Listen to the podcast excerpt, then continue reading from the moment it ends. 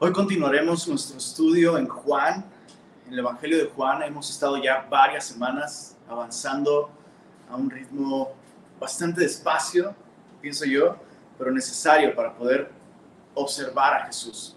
Y el día de hoy continuamos en el capítulo 10. La semana pasada estudiamos la primera parte de ese capítulo y hoy vamos a continuar en Juan, capítulo 10, versos 22 al 42. Y en esta sección, eh, Juan narra el rechazo definitivo de los, de los judíos al testimonio de Jesús. Es algo que hay que tener muy en cuenta. Eh, temáticamente, eh, esta, es, esta es no solo una continuación, sino la conclusión del testimonio de Jesús como buen pastor llamando a sus ovejas.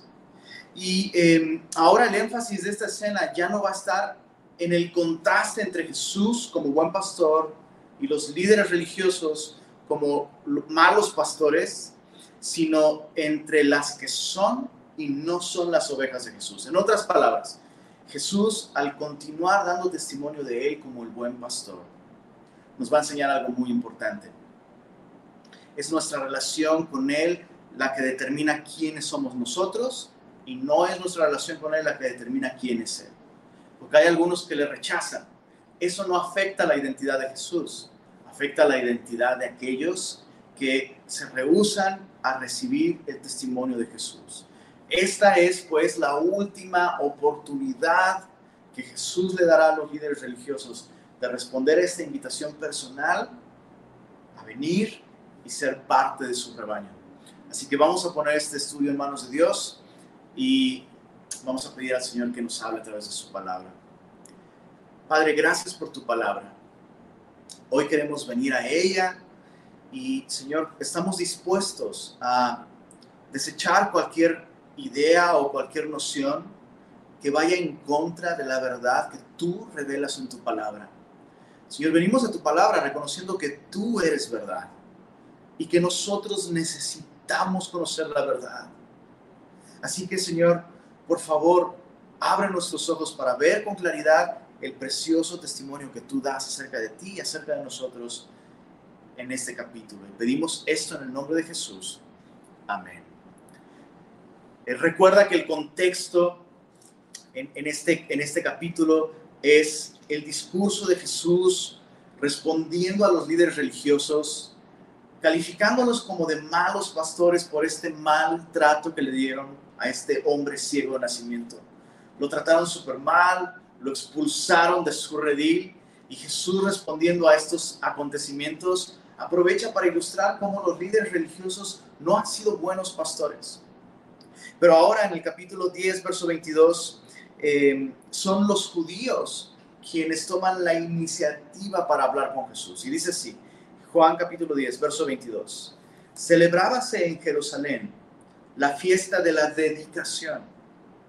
Era invierno y Jesús andaba en el templo por el pórtico de Salomón.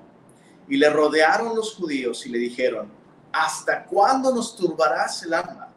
si tú eres el Cristo, dínoslo abiertamente.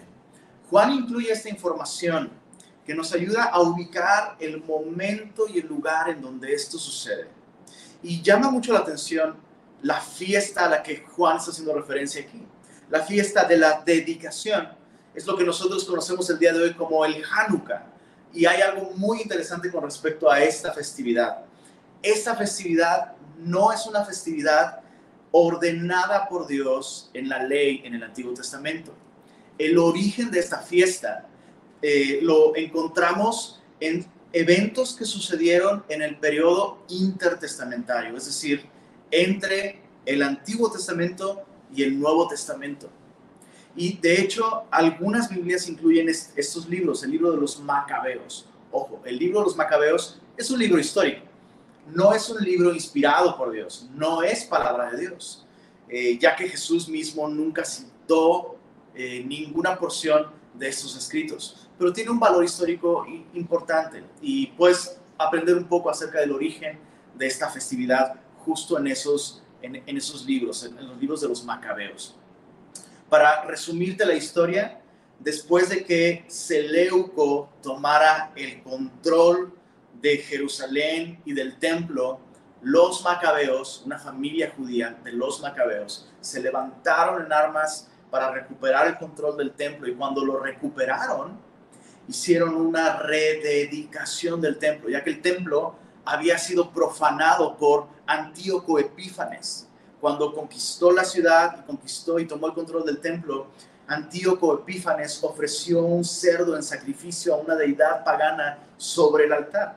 Entonces, cuando los macabeos recuperaron el control del templo, hicieron una festividad para rededicarlo y el tiempo de purificación fue de una semana. Entonces, esta fiesta duraba una semana y se, se llevaba eh, a cabo cada año entre la última semana de noviembre y la primera semana de diciembre. Entonces, esta no es una fiesta ordenada en la ley, pero, pero su origen, aunque no es un origen bíblico, em, Jesús, me llama mucho la atención esto, Jesús era bien churchy, por decirlo de una manera. ¿A qué me refiero con churchy? Es una persona involucrada en la iglesia, por así decirlo. Es, el tipo de persona que no se pierde una oportunidad, que no se pierde una ocasión, que aprovecha cada pretexto para poder estar con su pueblo y meditar en la misericordia de Dios. Josefo dice algo muy interesante con respecto a esta festividad. Josefo dice que los judíos recibieron misericordia de Dios al recuperar el templo en un tiempo en el que no se atrevían siquiera a esperar la misericordia de Dios. Y aquí tenemos al Hijo de Dios, aprovechando esta oportunidad para subir al templo y recordar, recordar un evento histórico de cómo Dios, en un momento en el que su pueblo no merecía misericordia, Dios les dio misericordia. Entonces, eh, hay una pequeña aplicación devocional ahí para nosotros. Si Jesús, siendo Dios hecho carne, atesoraba y aprovechaba cada oportunidad para estar con su pueblo y celebrar la misericordia de Dios, cuánto más nosotros necesitamos hacerlo. Jesús podría haberse puesto en este, eh, en este plan legalista, este, ¿cómo decirlo? Nerd, ¿no? Eh, esa festividad no es bíblica. Pues, hey, bueno, ¿va en contra del carácter de Dios? No. ¿Ofende a Dios? No. ¿Es pecado? No. Entonces, aprovechemos. Y Jesús sube, sube a, esta, a, esta festividad. Ahora, Juan nos dice algo más. Esa festividad era, recuerda, durante el invierno, pero cuando, cuando Juan dice aquí que era invierno, el lenguaje en su idioma original nos habla de que no, no simplemente se refiere a la estación, sino muy probablemente al clima del momento en el que estos eventos están sucediendo. Y tiene sentido. Jesús, al estar en el templo, probablemente se suelta una, una, una, lluvia, vientos fríos, y Jesús decide resguardarse en el pórtico de Salomón. El pórtico de Salomón, recuerda que los pórticos son estas estructuras cerradas por arriba con un techo, con pilares eh, que, lo sostienen y te brindaban un, un, buen refugio contra las inclemencias del tiempo. Y es algo muy interesante que vemos a Jesús completamente solo. Jesús no subió a predicar, Jesús no subió a enseñar, sus discípulos no están con él. Jesús subió a meditar, recordar la misericordia de Dios y en medio de la tormenta, él se resguarda en este, en este pórtico y comienza a caminar, probablemente también para no enfriarse demasiado eh, lámparas estarían puestas en el pórtico de Salomón porque las luces eh, es, un elemento importante también durante esta festividad. Y mientras él camina allí, dice el texto que los judíos le rodearon. Le rodearon así como una manada de lobos rodea a su presa. Jesús está solo, las multitudes no están allí y le acorralan y le preguntan de esta manera, ¿hasta cuándo nos turbarás el alma. Si tú eres el Cristo, dicen, dínoslo abiertamente. Y hay dos cosas bien interesantes. En primer lugar, si ellos tienen un, un alma turbada y atormentada, no se debe al pobre testimonio de Jesús, sino a la actitud tan dura de su corazón para recibir el testimonio de Jesús. Pocas cosas pueden turbar y atormentar tanto el alma como no saber quién es Jesús, como no saber en dónde depositar tu esperanza, como no saber quién es Dios. Piensa esto, la simple lógica, la evidencia, la vida, la conciencia nos da testimonio de que hay alguien de, de, quien tú y yo provenimos. Hay alguien encima de nosotros. Hay alguien de quien procede la verdad, la justicia, la realidad. Hay alguien que nos creó con un propósito. Ignorar de quién somos, quién nos creó, por qué estamos aquí y cómo podemos cumplir nuestro propósito. No puedo pensar en algo que turbe más el alma que no saber quién es Dios. Bueno, ¿te llama la atención esto? Ellos están culpando a Jesús de no decir abiertamente que Él es el Cristo. O sea, ellos están culpando, culpando a Jesús por la condición de su alma atormentada. Veamos la respuesta. Solo, solo quiero aclarar algo. Bueno, no, vamos a leer la respuesta de Jesús. En el capítulo 10, en el verso 25, Jesús respondió. Jesús les respondió, os lo he dicho y no creéis. Las obras que yo hago en nombre de mi Padre, ellas dan testimonio de mí. Pero vosotros no creéis porque no sois de mis ovejas, como os he dicho. Hay dos ideas que resaltan en la respuesta de Jesús. En primer lugar, Jesús les dice, hey, ya se los he dicho, pero ustedes no creen. Las obras que yo hago en nombre de mi Padre dan testimonio de mí. En otras palabras, Jesús se rehúsa a hacerse responsable de que ellos, de la incredulidad de ellos. Jesús se rehúsa a hacerse responsable de la incredulidad de ellos. Y Jesús apunta a dos formas en las que Él les ha dado un testimonio claro. Sus palabras y sus obras. Jesús dice, ya se los he dicho. Ahora, hay que reconocer algo. Jesús ha dicho lo suficiente para que estas personas comprendan quién es Él. Jesús no ha sido tan explícito como con otras personas, como por ejemplo el ciego de nacimiento o las personas de Samaria, ¿recuerdas que estudiamos en el capítulo 4? Jesús fue mucho más explícito en esos contextos. Con ellos no está siendo explícito, pero sí les ha dado suficiente testimonio para que ellos comprendan quién es Él. Simplemente al hacer un recuento de todas las declaraciones públicas de Jesús en Jerusalén, es increíble. Jesús se ha presentado como el pan de vida. Jesús se ha presentado como la luz. Bueno, en ese momento aún no, pero Jesús se ha presentado como el buen pastor. Jesús se ha presentado como, sí, como la luz del mundo. Eh, Jesús ha dado muchos testimonios. Jesús ha dicho, antes de que Abraham fuese, yo soy. Entonces Jesús ha dado suficiente testimonio al punto de que en el capítulo 8, cuando Jesús hizo esta declaración, antes de que Abraham fuese, yo soy, los judíos querían apedrearle. ¿Por qué? Porque su declaración fue muy clara. Jesús estaba afirmando que Él es Dios. ¿Por qué Jesús no dijo, textualmente, como con el ciego nacimiento, con la gente de Samaria, yo soy el Cristo. Bueno, hay algo muy importante a considerar. Este concepto del Cristo o el Mesías, que no significa otra cosa más que el ungido, aquel a quien Dios envía con un poder especial para llevar a cabo una tarea especial. Es lo que significa. En este tiempo, los líderes religiosos y la nación en general le habían cargado a este concepto del Cristo, del Mesías, expectativas militares y políticas. Y Jesús no estaba dispuesto a que asociaran su obra con una obra meramente política o militar.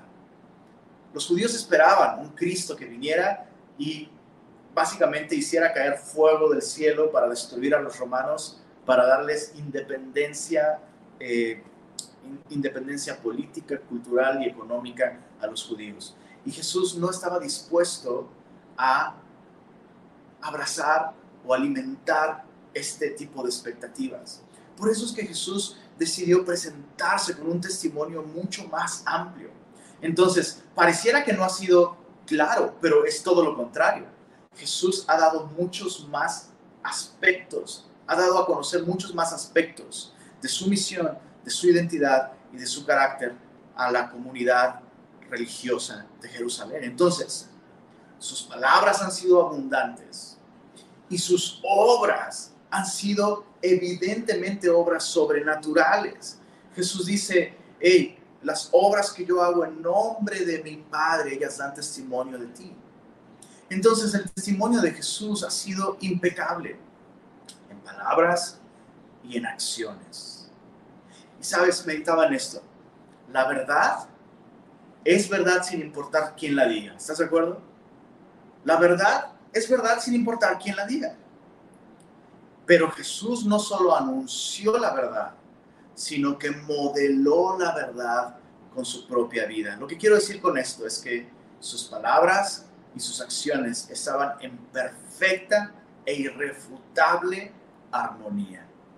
Y sorprendentemente, había personas que rechazaban su testimonio. ¿Por qué es importante comprender esto? Por un lado, estamos llamados a dar testimonio de Jesús, congruentemente, ¿ok? Pocas cosas pueden ser, creo yo, tan lamentables y tan desafortunadas y tan tristes como un cristiano que afirma las verdades del Evangelio con sus labios, pero las contradice con sus acciones. Ahora, si tu vida contradice la verdad del Evangelio, yo quiero decirte esto, hay perdón y hay gracia para ti. Y Dios está llamando, nos está llamando a todos el día de hoy a vivir una vida congruente como la que Cristo vivió. Ojo, no estoy diciendo que tú y yo vivamos una vida perfecta, pero aun cuando tú y yo pecamos y fallamos en dar al blanco en muchas ocasiones, al mantener congruencia con el Evangelio podemos arrepentirnos de nuestro pecado, reconocer nuestros pecados, nuestras fallas y correr a Jesús para recibir perdón y gracia. Y eso nos permite ser congruentes aun cuando no seamos perfectos. ¿Se entiende? Eso es muy importante. Entonces, fallar no significa que eres hipócrita, pero si estás viviendo una vida doble, si estás viviendo una vida doble, si vives mintiendo, engañando, esto no es lo que Dios quiere para ti. Esto no es lo que Dios quiere para ti. Y sabes, muchas veces se pinta como, ah, esas personas le hacen tanto daño al cristianismo. Hay un sentido en el que sí, pero ¿sabes qué? El mayor daño te lo estás haciendo tú. El mayor daño te lo estás haciendo tú porque las ovejas de Jesús van a oír su voz aunque tú y yo demos un mal testimonio. No por eso estoy diciendo que demos mal testimonio. Pero el punto es que Dios no quiere que tú y yo vivamos una vida doble. Seamos congruentes. Veamos cómo Jesús dio, dio un testimonio así, eh, congruente en sus palabras y sus acciones. Es posible ser congruentes con nuestro testimonio, aun cuando no seamos perfectos. Por otro lado, debemos recordar que si aún Jesús dando un testimonio perfecto fue rechazado, entonces nosotros también podríamos experimentar esto. Así que al final debemos descansar en transmitir la verdad de modo congruente y dejarle a Dios los resultados. Bueno, Jesús dice algo más. Jesús no solo apuntó a su testimonio perfecto, les he dado abundancia de palabras y les he dado abundancia de obras. Pero dice en el verso 26, pero vosotros no creéis, mira lo que dice, porque no sois de mis ovejas como os lo he dicho. Entonces Jesús no se hace responsable de su incredulidad. Jesús señala que la razón por la que ellos no le siguen es porque ellos no son ovejas. Ahora, e, e, eso es bastante fuerte. Eso es muy fuerte. Porque básicamente lo que Jesús está diciendo es, ustedes no son parte del rebaño de Dios. Y meditaba en esto. Hay una, hay una frase que es como un cliché eh, en los cómics, en las películas, en las historias que se cuentan ten cuidado con lo que pides porque lo puedes recibir. ¿Has escuchado esto? Ten cuidado con lo que deseas porque podrías recibirlo. Bueno, estos hombres le están diciendo a Jesús, lo rodean como lobos, buscando atraparlo en alguna palabra para poder condenarle y matarle. Y le dicen, háblanos claramente. Ah, ok. ¿Quieren que les hable claramente? Les voy a hablar claramente. No son ovejas. No son miembros del rebaño de Dios. Primero les reprochó por ser malos pastores en, los versículos anteriores.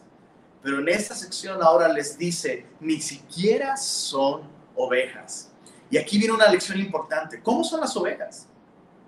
Porque aún, aún ellos podrían en aquel tiempo, como el día de hoy muchos tal vez podrían decir, ¿y quién te crees tú para decir que yo no soy cristiano? Bueno, ahí te va, chécate.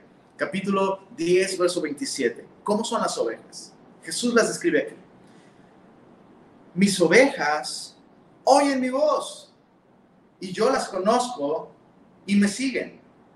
Y yo les doy vida eterna y no perecerán jamás, ni nadie las arrebatará de mi mano.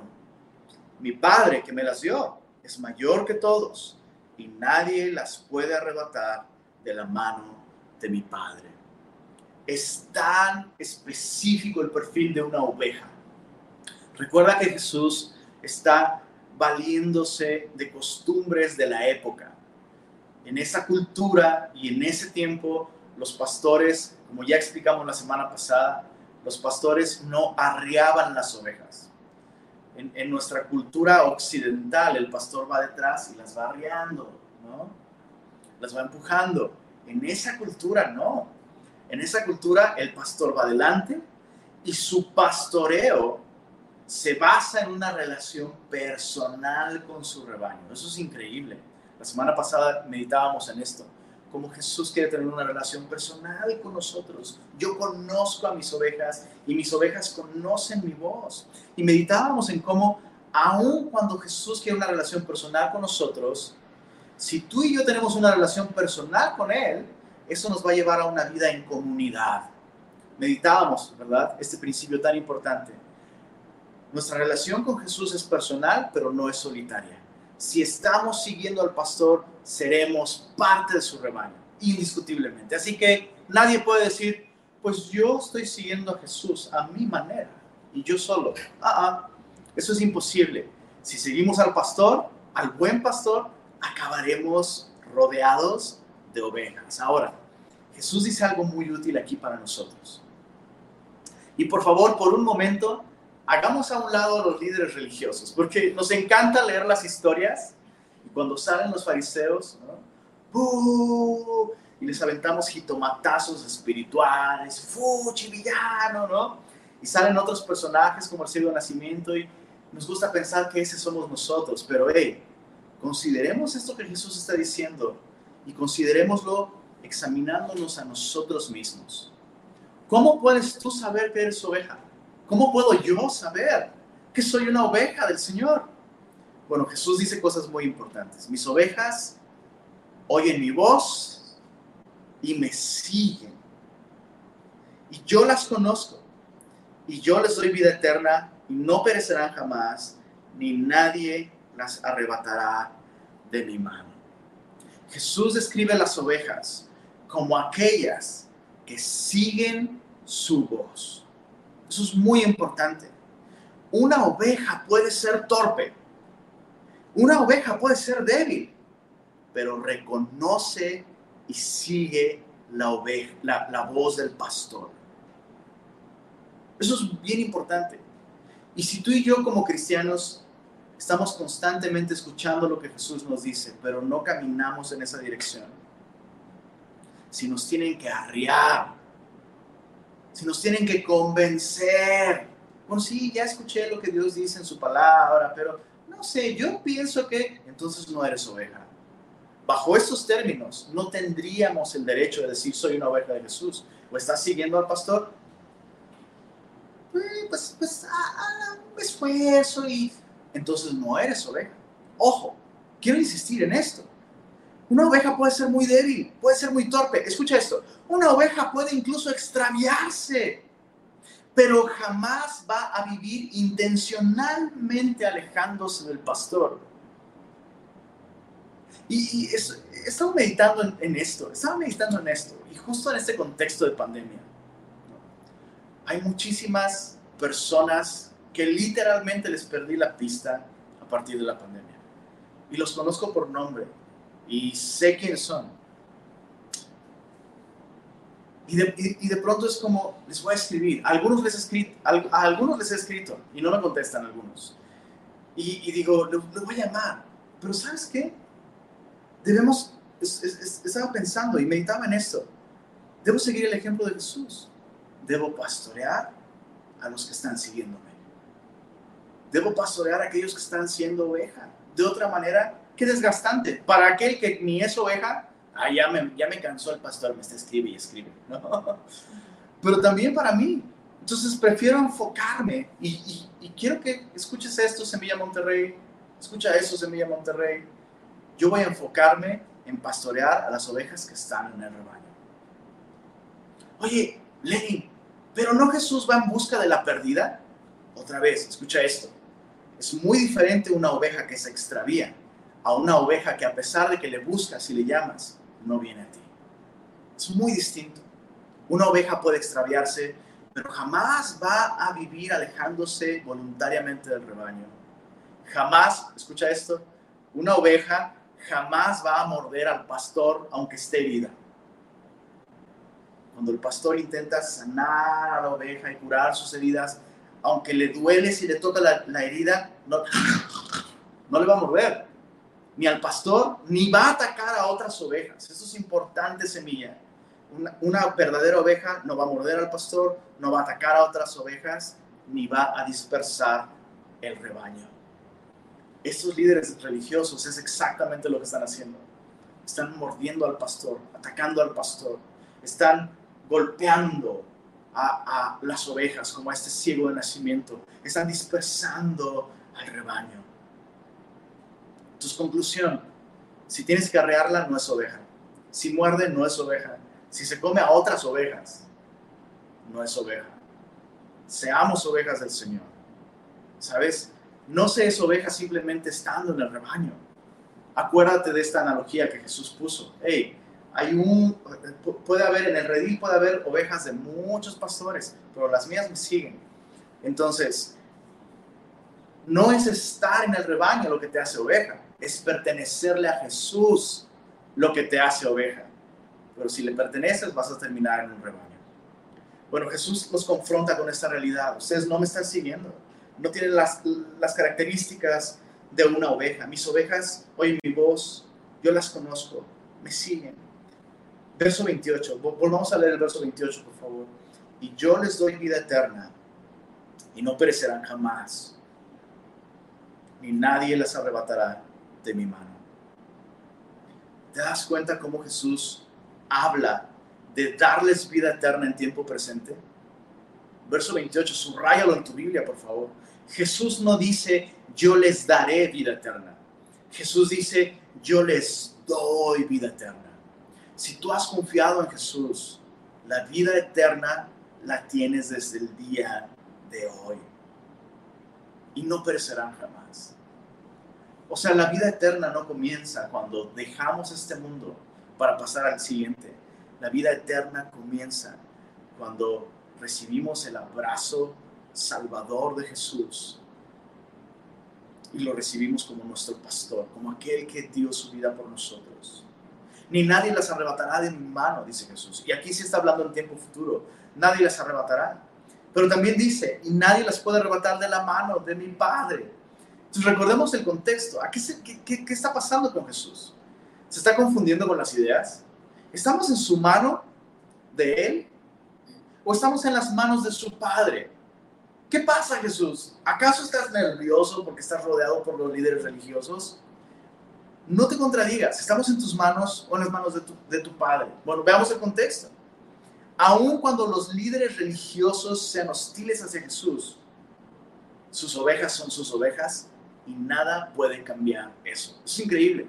Ellos, recuerdan que ellos han acordado expulsar de la sinagoga a cualquier persona que reconozca que Jesús es el Cristo.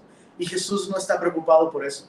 Jesús sabe, sus ovejas van a seguirle, aun cuando eso implique sufrir consecuencias graves por hacerlo. Y Jesús sabe esto porque nada nos puede separar de su mano. Eso es algo tan importante para la vida cristiana. Tan importante. Nada nos puede separar de su amor. Las ovejas del Señor están seguras en manos del pastor. Entonces, claro, sus ovejas oyen su voz y hay un aspecto personal, hay una responsabilidad personal de seguirle, de responder. Pero es la mano del Señor la que le preserva y le guarda. Entonces, como cristianos queremos vivir en este balance bíblico que en el Evangelio de Juan creo yo hemos visto de un modo muy marcado, este balance entre la soberanía de Dios. Dios es el único que puede hacer posible la salvación del hombre por medio de la fe, por gracia, por pura gracia. Pero en, el Evangelio de Juan, de Juan especialmente, pero en la Biblia de modo general, vemos también la responsabilidad humana de responder a la oferta de gracia que Dios nos hace a través de Jesús. Lo que quiero decir con esto es que puedes esforzarte en la gracia y la Biblia te llama a que tú y yo nos esforcemos en la gracia. Pero la Biblia también me presenta la gracia como algo en lo que puedo descansar. Puedo estar quieto y conocer que Él es Dios. La fe es justamente eso. La fe es descanso, ¿sabes? No es una actitud triunfalista ni optimista, no es eh, sugestionarnos en nuestra mente de que las cosas van a estar bien, no. La fe es descansar en esta verdad. Si he confiado en Jesús, es Él quien sostiene mi vida. Y yo me esfuerzo justamente por eso, porque Él me sostiene, le busco en su palabra, porque Él me sostiene, dependo de Él en oración, porque Él me sostiene y me ha hecho oveja. Quiero ser parte del rebaño y conectar con otros y perseverar. Pero Jesús presenta esta realidad asombrosa. Al final, al final, cuando tú y yo nos hemos esforzado, ha sido su gracia la que nos ha sostenido. Y eso nos puede hacer a ti y a mí descansar. Espero que esto te esté dando aliento. Espero que esto te, te, te dé ánimo, te dé esperanza es la buena mano de Jesús la que nos guarda y nos sostiene en medio de las pruebas. Probablemente Pablo está pensando en estas palabras de Jesús cuando escribe, nada nos puede separar del amor de Dios que es en Cristo Jesús, Señor nuestro. Ni lo alto, ni lo profundo, ni la muerte, ni la vida, ni el presente, ni lo porvenir, ni ninguna otra cosa creada nos puede separar de su amor. Entonces Jesús contesta con esta, con esta confianza. Hey, ustedes no son mis ovejas y han hecho lo, lo posible por dispersar al rebaño, pero mis ovejas están seguras. Hagan lo que ustedes hagan, mis ovejas van a seguirme. Verso 30. Yo y el Padre, uno somos. Y esto es una bomba. Ahora, esto, debemos entenderlo por el contexto de lo que Jesús está diciendo. Jesús acaba de decir que su mano, sus manos tienen el mismo poder salvador y omnipotente que la mano del Padre Celestial. Básicamente lo que Jesús dijo es, la mano de Dios y la mano del Hijo son la misma, tienen el mismo poder, tienen la misma autoridad. Y por eso remata con esta línea, yo y el Padre, uno somos. Esa es una declaración de igualdad con Dios. Eso es muy importante, chicos. ¿Querían claridad? Jesús les está hablando con muchísima claridad. Verso 31. Mira cómo ellos lo entienden tan claramente. Entonces los judíos volvieron a tomar piedras para prenderle. Dice volvieron porque ya lo habían hecho en Juan capítulo 8, verso 51. Solo puedes apuntar esta cita ahí a un lado. Juan 8, verso 59. Ya había habido un intento de apedrear a Jesús y él salió de allí. Dice el verso 32. Ahora, eso, eso es maravilloso, eso es increíble. ¿Qué es lo que tú harías si vieras a un grupo de gente que te ha rodeado tomar piedras para apedrearte? En el verso 32, la Biblia dice, Jesús salió corriendo de allí No es lo que dice, ¿verdad? Jesús sacó su teléfono para transmitir y envió un mensaje haciendo responsables a los líderes judíos si algo le pasaba. No, mira lo que hace Jesús, verso 32. Jesús les respondió, muchas buenas obras os he mostrado de mi Padre. ¿Por cuál de ellas me apedráis? Sea, básicamente Jesús lo que está haciendo es testificar y defenderse como si estuviera en un juicio. Ahora, eso es muy importante. Eso es bien, bien importante. Cuando Jesús dijo, yo y el Padre uno somos, estaba haciendo una declaración inequívoca de deidad. Estaba afirmando que Él es Dios. Ahora, lo que, lo que debía proceder a continuación, y esto de alguna manera era lógico que sucediera, que lo acusaran de blasfemia. Levítico capítulo 24, verso 16, nos da los pasos a seguir cuando alguien declara eh, de una manera blasfema alguna, hace una declaración de blasfemia. Y debía haber un juicio. Debían acusarle, debía haber un juicio, debían examinar las evidencias. Pero ellos se están saltando este paso y están tomando piedras para apedrearlo ahí mismo, sin un proceso, sin testigos, sin, sin, sin eso, sin defensa. Y Jesús lo que está haciendo es actuar como si hubiera un jurado y hubiera un juez y hubiera testigos. Y Jesús comienza argumentando con esto. Muchas buenas obras os he mostrado de mi Padre, ¿por cuál de ellas me apedreáis? O sea, quiero saber por qué, por qué voy a morir bueno, de acuerdo a sus intentos. Le respondieron los judíos, diciendo, por buena obra no te apedreamos, sino por la blasfemia, porque tú, siendo hombre, te haces Dios. Y eso es tan claro. Mucha gente el día de hoy afirma, los evangelios, bueno, en su tiempo Jesús solo era un buen maestro y un buen hombre Jesús nunca afirmó que Él era Dios. Bueno, los líderes religiosos de su época estarían apedreando a las personas que dicen esto el día de hoy. Porque es, es muy claro para ellos. Esta es una afirmación de deidad. Y aquí está. Te apedreamos por blasfemia porque tú siendo hombre te haces Dios. Ahora, me encanta que Jesús sigue argumentando con ellos. Mira el verso 34. Jesús les respondió, no está escrito en vuestra ley, yo dije, vosotros dioses sois. Si llamó dioses a aquellos a quienes vino la palabra de Dios y la escritura no puede ser quebrantada, al, al que el Padre santificó y envió al mundo, vosotros decís, tú blasfemas porque dije, hijo de Dios soy. Me, me encanta que ahora Jesús está argumentando con ellos en base a las escrituras. Primero dijo, bueno, en base a la experiencia, en base a mis acciones, ¿qué hice? Bueno, no es lo que hiciste, es lo que dijiste. Y ahora Jesús dice, ok, ¿por qué les molesta lo que dije si aún la Biblia, y Jesús cita el Salmo 82.6, y, y es importante explicar algo con respecto a esto.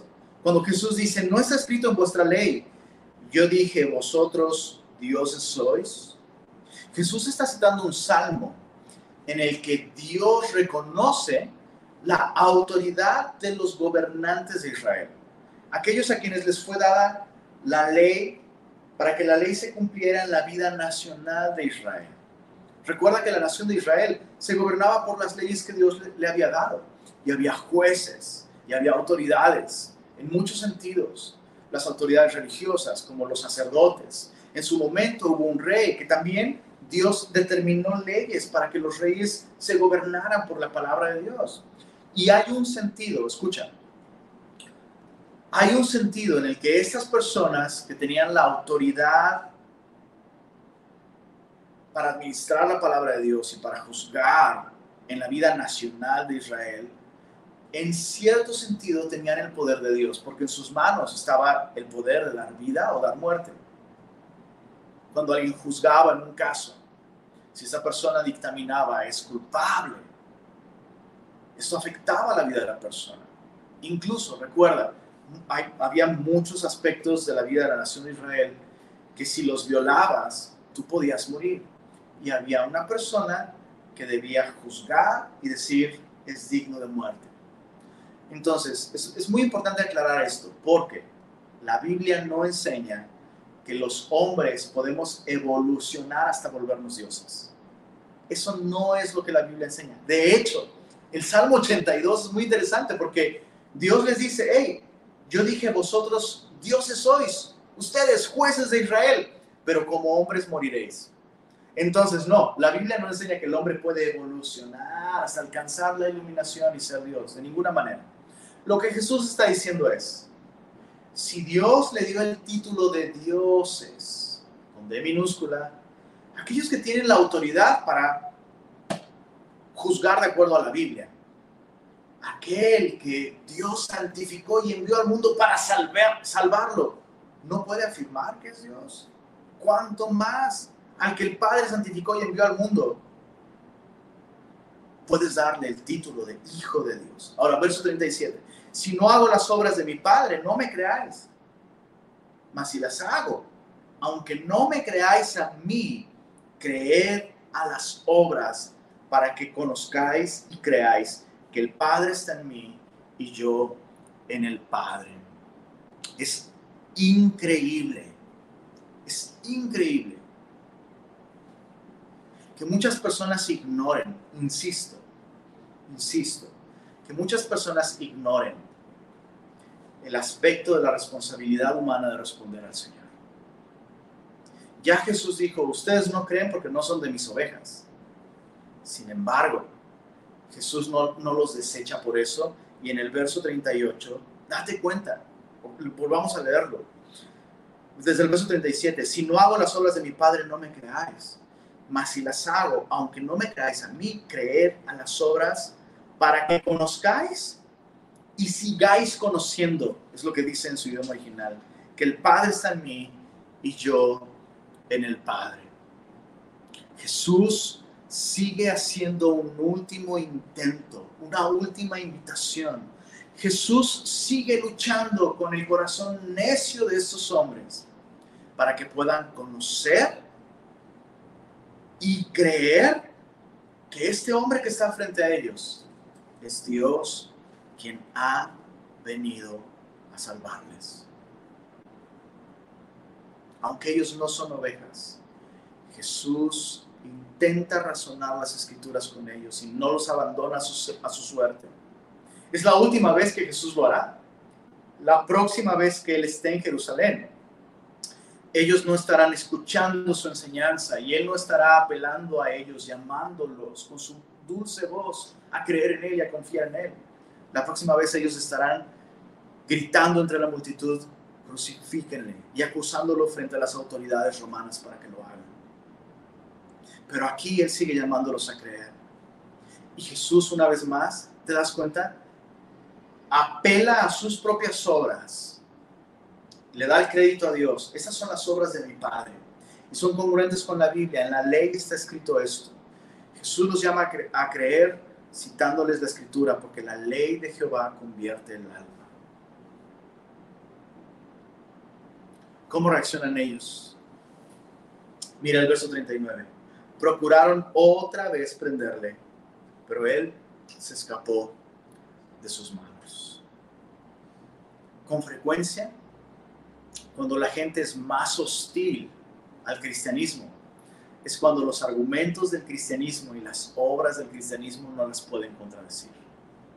Es cuando la persona ya no tiene un argumento en contra, su reacción es una reacción de hostilidad. Y eso es importante porque hay un aspecto en el que no padecer algún tipo de rechazo o de persecución debería preocuparnos. ¿Se entiende lo que estoy diciendo? Ojo, no estoy diciendo que la iglesia necesita persecución. De hecho, la Biblia incluso nos anima a orar para que vivamos quieta y reposadamente. Pero hay un aspecto en el que no padecer algún tipo de rechazo u hostilidad en algún nivel podría estar indicando algo que algo está mal en nuestro propio testimonio como cristianos. El mundo no debería estar tan de acuerdo con nosotros, ni, ni tampoco tan a gusto con nosotros. Si estamos dando adecuadamente testimonio de Jesús, hay muchos aspectos en el que el mensaje del Evangelio debería incomodar a aquellos que se oponen a la verdad.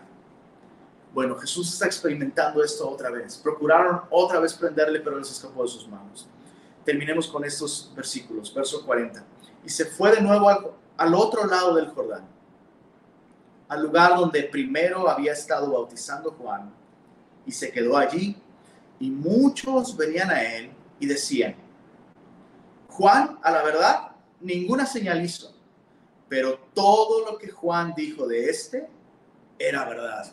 Y muchos creyeron en él allí. Dice, dice el texto, se fue de nuevo al otro lado del Jordán, es decir, salió de este territorio de Judea y cruzó el Jordán.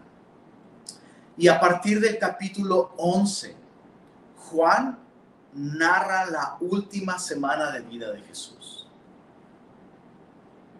Entonces, esta es la última vez que Jesús razonó con ellos.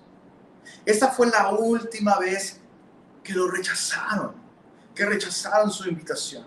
La próxima vez que Jesús visite Jerusalén será para morir en una cruz.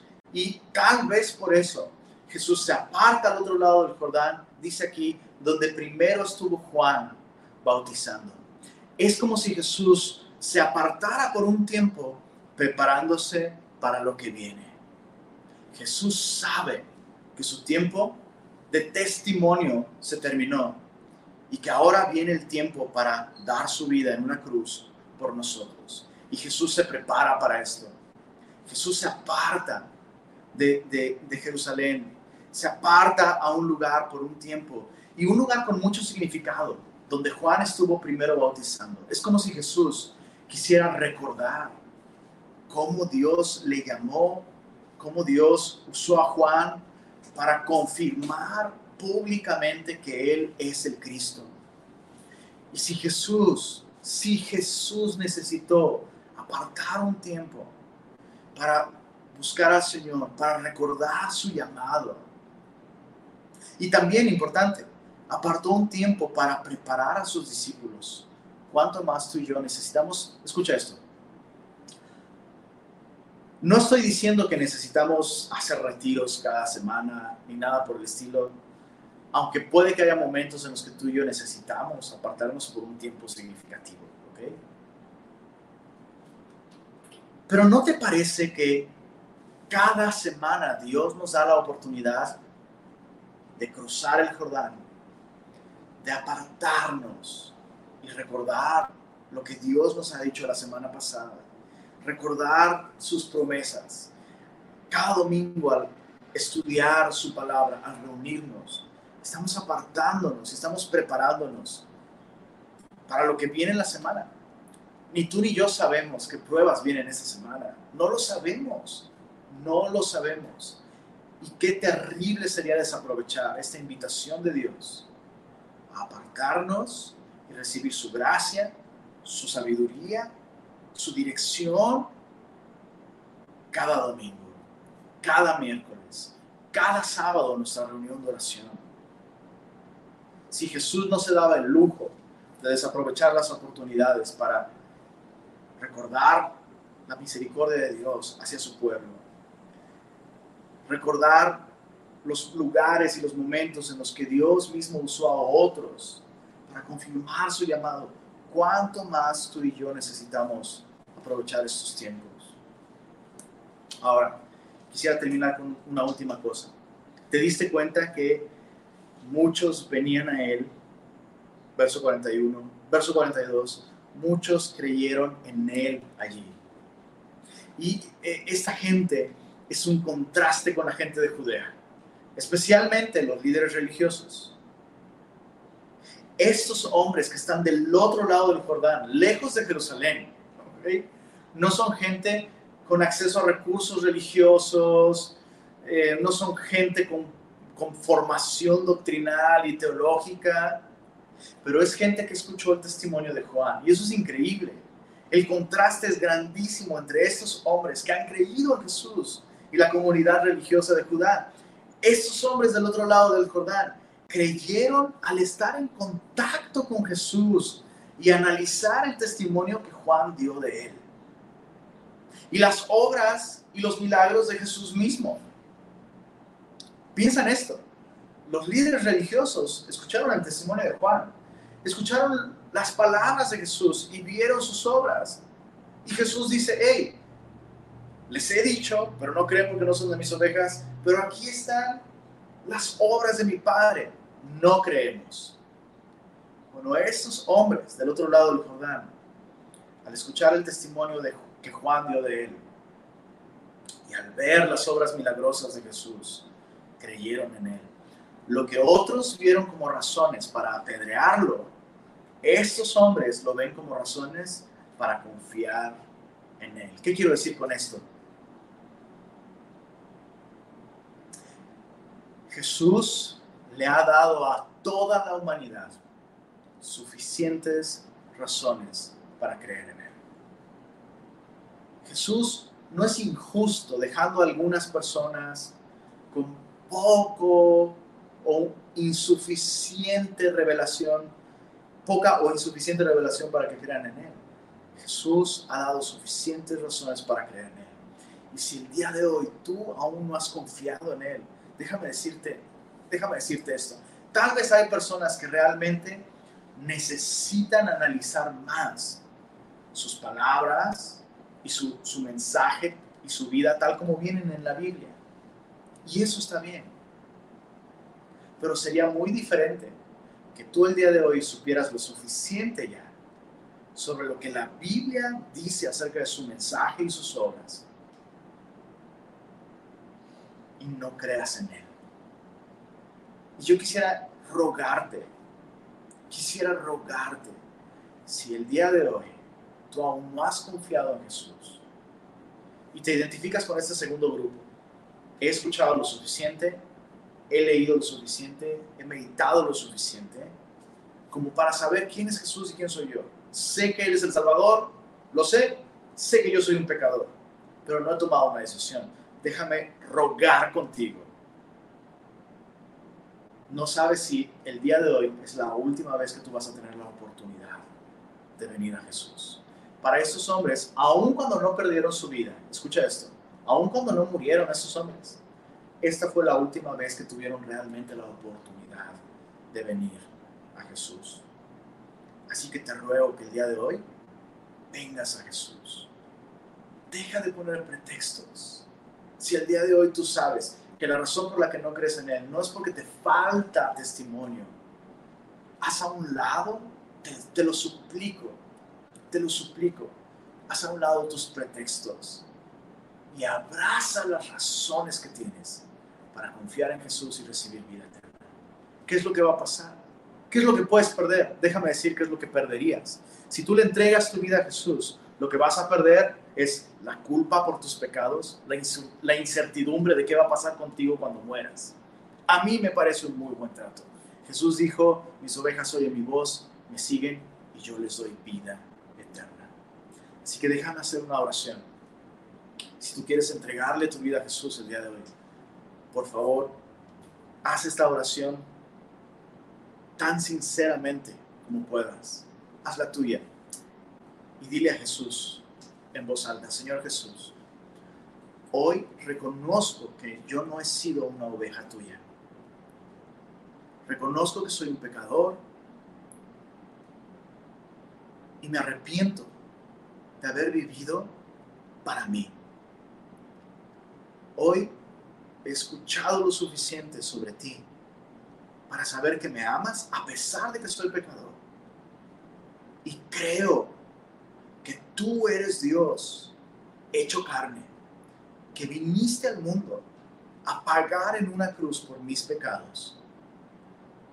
Creo que eres el buen pastor que ha dado su vida por las ovejas. Y hoy te recibo como mi Señor, como mi Salvador, y pongo toda mi confianza en ti para mi salvación. Gracias Jesús.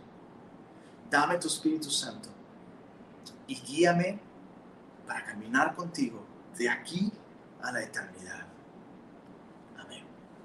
Si tú hiciste esta oración, por favor, por favor ponte en contacto con nosotros, nos gustaría mucho conocerte y si vives en Monterrey, nos encantaría darte la bienvenida a este pequeño redil llamado Semilla de Mostaza Monterrey.